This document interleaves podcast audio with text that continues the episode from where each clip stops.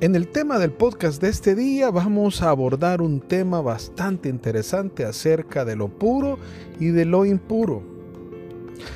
Partir del concepto ritual al concepto moral a la luz de una máxima que ha revolucionado el pensamiento de todos los tiempos. Ninguna cosa que de fuera entra en la persona puede hacerla impura. Lo que hace impura a una persona es lo que sale de ella. Eso dijo Jesús y de eso vamos a tratar. Bienvenidos, queridos hermanos, a la reflexión de la palabra de Dios, la palabra que renueva. Nos dejamos entonces iluminar por el Evangelio según San Marcos en el capítulo 7. Vamos a leer del versículo 14 al versículo 23 y lo leemos en el nombre del Padre, del Hijo, del Espíritu Santo. Amén.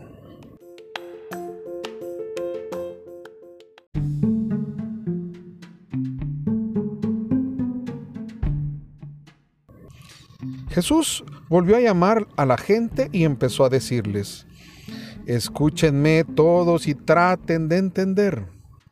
Ninguna cosa que de fuera entre en la persona puede hacerla impura. Lo que hace impura a una persona es lo que sale de ella. El que tenga oídos, que escuche. Cuando Jesús se apartó de la gente y entró en casa, sus discípulos le preguntaron sobre lo que había dicho. Él les respondió, ¿también ustedes están cerrados? ¿No comprenden que nada de lo que entra de fuera en una persona puede hacerla impura? Pues no entra en el corazón, sino que va al estómago primero y después al basural. Así Jesús declaraba que todos los alimentos son puros. Y luego continuó, lo que hace impura a la persona es lo que ha salido de su propio corazón.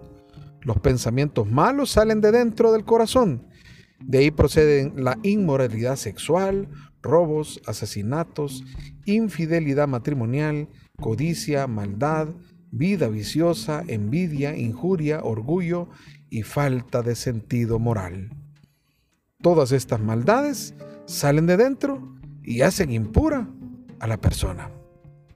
Palabra del Señor, gloria y honor a ti, Señor Jesús.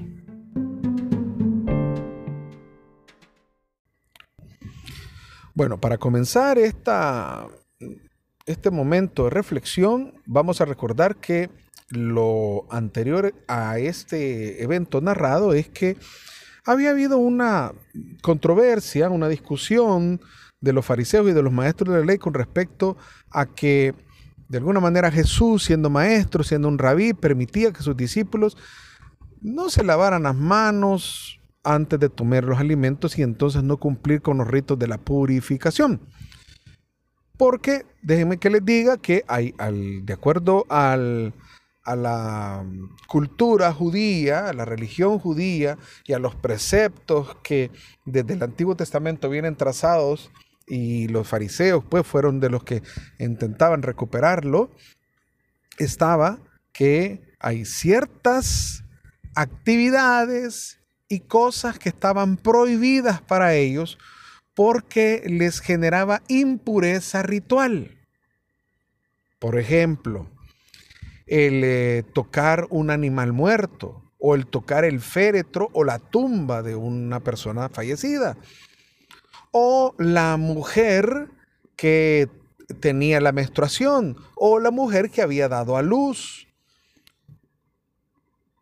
esos aspectos, o ciertos animales, o la sangre, la comida y la carne de algunos animales, donde no habían sido degollados y no había sacado toda la sangre, todos esos aspectos, de acuerdo a ellos, de acuerdo a lo que se le había enseñado al pueblo, de acuerdo a lo que se le había enseñado y habían rescatado los fariseos, los judíos, esas cosas hacían impuro al hombre, pero lo hacían impuro principalmente el hecho dije impureza ritual. ¿Qué significa impureza ritual? Es que los incapacitaba para poder realizar el culto a Dios. Por ejemplo, si tenían que ir al templo a presentar eh, sus ofrendas o si tenían que ir a la sinagoga y les tocaba un oficio dentro de la sinagoga, ellos no podían realizarla mientras estaban en ese estado de impureza. Y para declararse impuro tenían que seguir una serie de ritos de rituales. Algunos eran lavarse las manos, simplemente con lavarse las manos. Otros incluso eran días, por ejemplo, una mujer con la menstruación tenía que esperarse siete días y después hacer una serie de una ofrenda presentada al templo. La mujer que daba luz un varón tenía que esperarse 40 días, presentarse al sacerdote y ofrecer una ofrenda, como aparece en la historia, precisamente lo narrado, de la Santísima Virgen María con Jesús. Y el agravante es, por ejemplo, si esta mujer había tenido una niña, entonces no podían ser 40 días, sino que 80 días. Imagínense ustedes, como que el tener una niña era más pecaminoso que el tener un varón. Entonces, noten ustedes esto. Y aparte presentar una ofrenda. Entonces, todos estos detalles en algún momento se habían vuelto extremadamente extremos. Porque el hecho de la impureza ritual es que los incapacitaba para el culto, para ofrecer un culto. Pero con el correr del tiempo, el, hecho de estar impuro ritual también se convirtió en un oprobio para la gente, porque lo que hacía era que fueran indiscriminados religiosamente, porque entonces los hacía que estuvieran fuera del alcance de Dios. Estas personas no solo podían, porque digamos que lo correcto era que frente a un culto a Dios, esta persona debía de estar lo más correctamente. Es decir, presentarse lo más sana, lo más con pureza de intención, de vida, de rectitud, ordenada su vida. Esa era la intención. Y lo que ellos también querían era, de alguna manera, ser un cerco diferencial frente a otras culturas vecinas de Israel, para entonces indicar que el culto al Dios Yahvé era diferente. El Dios Yahvé era el Dios único, celoso y verdadero. Y era como los dioses paganos. Entonces, para diferenciarlo, entonces de alguna manera se impusieron estas, estas, estas reglas de pureza para entonces entender que cuando se llevaba y se presentaba una ofrenda al altar, no se podía ir con ese carácter de impuro. Yo estoy mencionando alguna de estas situaciones, pero eh, por ejemplo, los que se conocen como rituales levíticos pueden irse a leer a todo el libro de Levítico, que principalmente de eso trata, de cómo el pueblo puede entonces presentar sus ofrendas y sus alabanzas a Dios en el templo y cómo hacer su rito adecuadamente. Pero ojo, la intención era que se distinguiera el culto a Yahvé, que entonces la persona estuviera recta, honesta, transparente. Porque incluso la, misma queja de Jesús frente a los judíos y los fariseos cuando estaban exigiendo que se lavaran las manos los discípulos de Jesús es que menciona, por ejemplo, la profecía de él o las palabras del profeta Isaías diciendo, este pueblo de labios simplemente me adora, porque su corazón está lejos, porque ese era el detalle que se habían hecho excesivamente exigentes en el cumplimiento externo para considerarse siempre puros y estar delante de los demás en apariencia puros, para entonces presentarse delante de Dios. Pero Dios hay un momento que se siente asqueado de esa ofrenda y dice, no, este, la, este pueblo de labios me adora. O sea, su, su alabanza es con hipocresía, su alabanza es exterior, es en apariencia y su corazón está lejos de mí. Y eso es lo que señala Jesús en este momento. Ahora, esa impureza ritual se había convertido también, dije, en una exclusión religiosa. Y para los que se consideraban siempre muy pulcros y muy cumplidores de los preceptos de pureza, les daba la facultad para excluir, para marginar del culto a aquellos que ellos consideraban impuros. Entonces, nótese aquí que hay unas implicaciones morales que algunas veces no se toman en cuenta. Lo que Jesús señala es que el centro de la pureza no está en el cumplimiento de ciertos preceptos o de que lo preparen para el rito. No, no, no el centro de gravedad, la médula de todo esto es unas cuestiones morales. Porque la moralidad lo que compete es cuál es el comportamiento del hombre y de la mujer, cómo nos comportamos delante de los demás.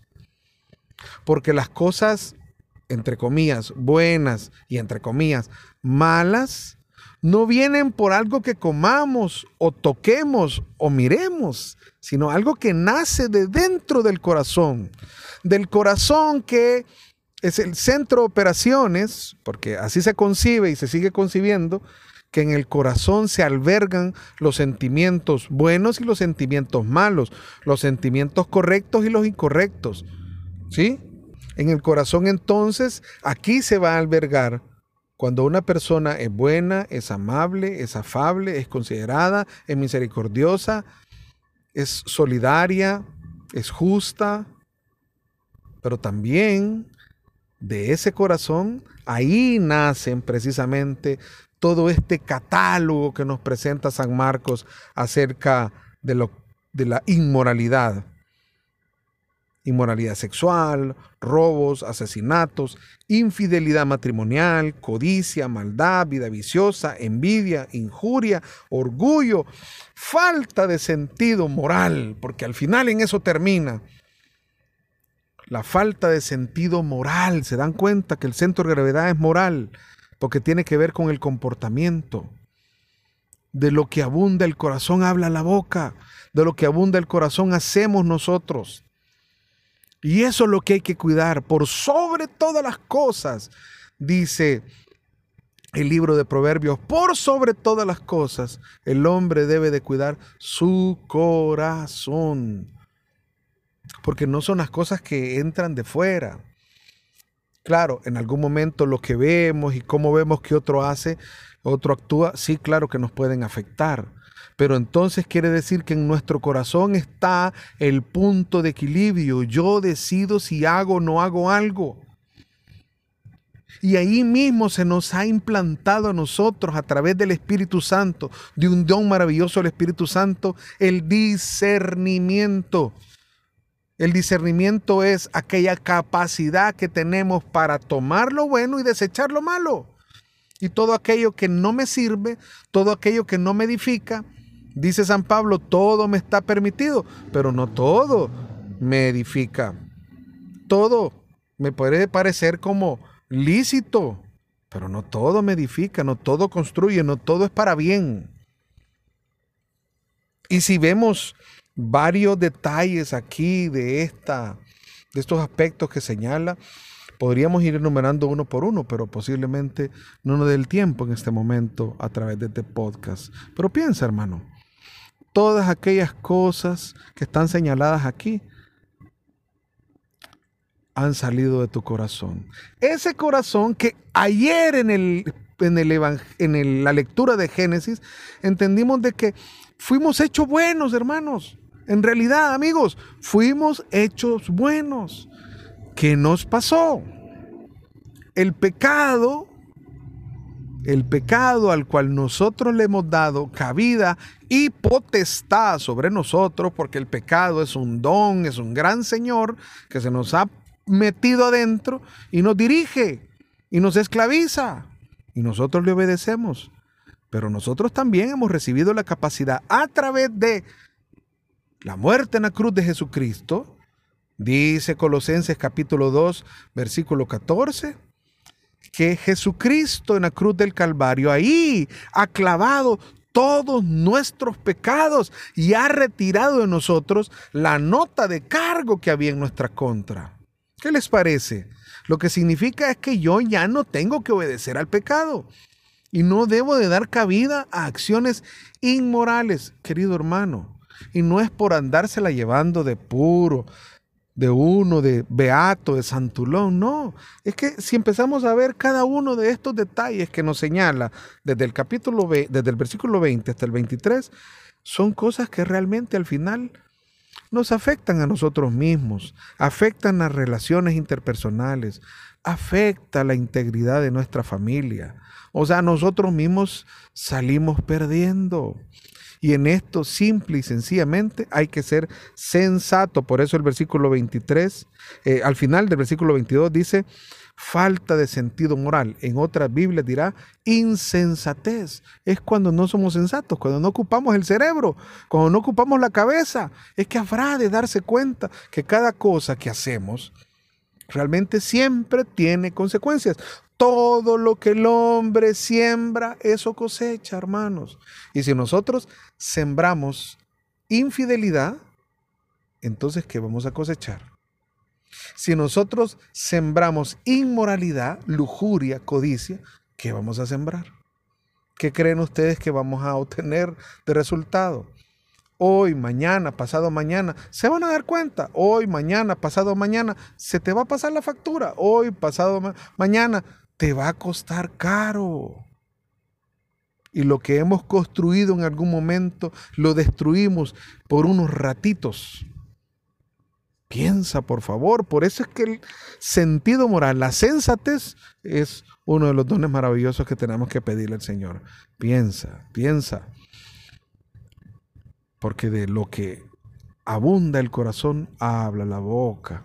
Y por eso apropiate de la palabra de Dios. Porque la palabra de Dios tiene el poder de renovar tu interior. Que Dios te bendiga.